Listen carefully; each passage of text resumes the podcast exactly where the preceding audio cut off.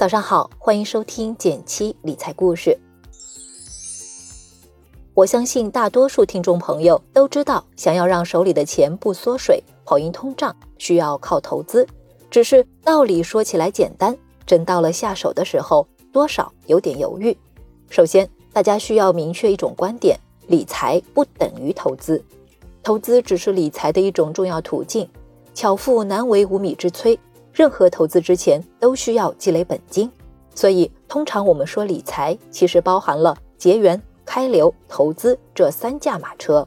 按照顺序，最后一个环节才是投资，稳扎稳打的进行理财，相信你的财务状况一定会持续提高。今天跟大家分享一下针对节流和开源这两步的一些建议。针对节流，我们首先要给自己进行财务体检，进大学要新生体检。去工作要入职体检，开始理财要进行财务体检，理清财务现状。每个零基础的人都可以直接上手的体检方式就是记账了。记账可以让你对现有的资产和负债做一个全面而清晰的梳理，还能及时发现自己的财务黑洞，有针对性的做修正。电子支付时代，纸笔记账固然有着独特的情怀，但支付宝和微信也会自动为你记账。可以随时查看自己的消费情况。先让我们来看看支付宝账单。打开支付宝，点击我的，点击账单，就可以看到每笔消费明细。如果这样不够直观，可以点击页面下方的统计，大家就会得到一张饼图。我们可以从中看到分别在某个大类花了多少钱，占比越大的一块饼，越可能是你的财务黑洞。再来看看微信账单，打开微信，点击我，点击钱包。点击右上角的账单，同样，我们得到的是每笔消费明细。再去点击统计，微信中我们只能看到每个月的支出对比。想要像支付宝一样看到消费大类的统计，需要更多的操作。如果你使用微信支付次数较多，可以使用微信自带的记账本功能，查看分类统计。在开通记账本的授权之后，点击屏幕底部的设置，就可以自动同步微信支付账单了。一通操作下来，以后在微信上的支出就都会自动记账，可以随时打开微信记账本查看。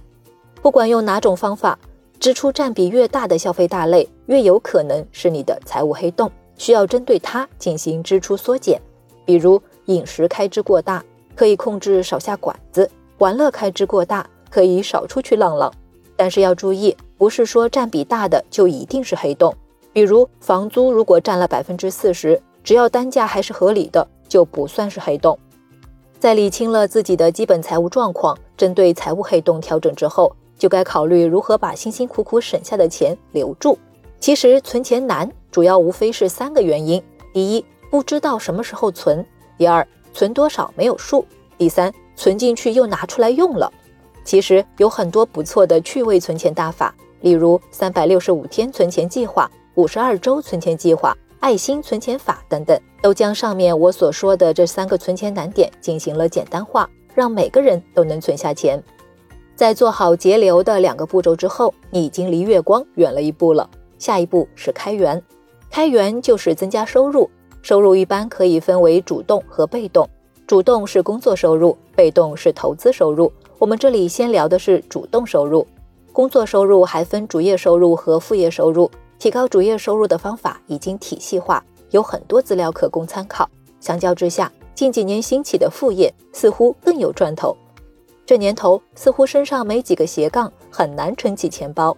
斜杠青年们不再满足于主业收入，而是能把主业能力或是业余爱好衍生成为替自己创收的工具。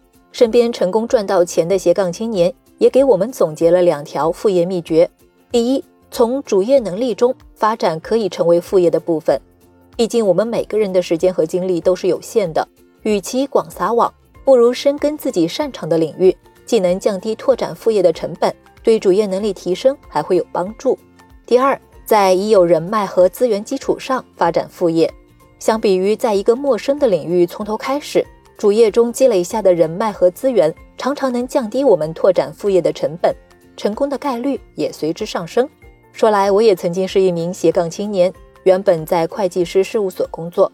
出于对分享知识的热爱，于是利用业余时间，将自己的理财经验通过文字和网络传递给更多人。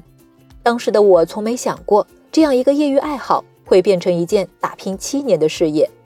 不过在这里，简七也和大家分享一个好消息，咱们的简七理财也荣获第一财经颁发的二零二零年度财经大 V 奖项。理财更简单，人生更自由。希望简七的每一条音频和故事都能够真的帮助到大家。好了，如果你觉得今天的分享对你有帮助，可以点击订阅，让简七陪着你一起听故事、学理财。微信搜索并关注“简七独裁公众号，回复“电台”，超值的财务自由书单在等你哦。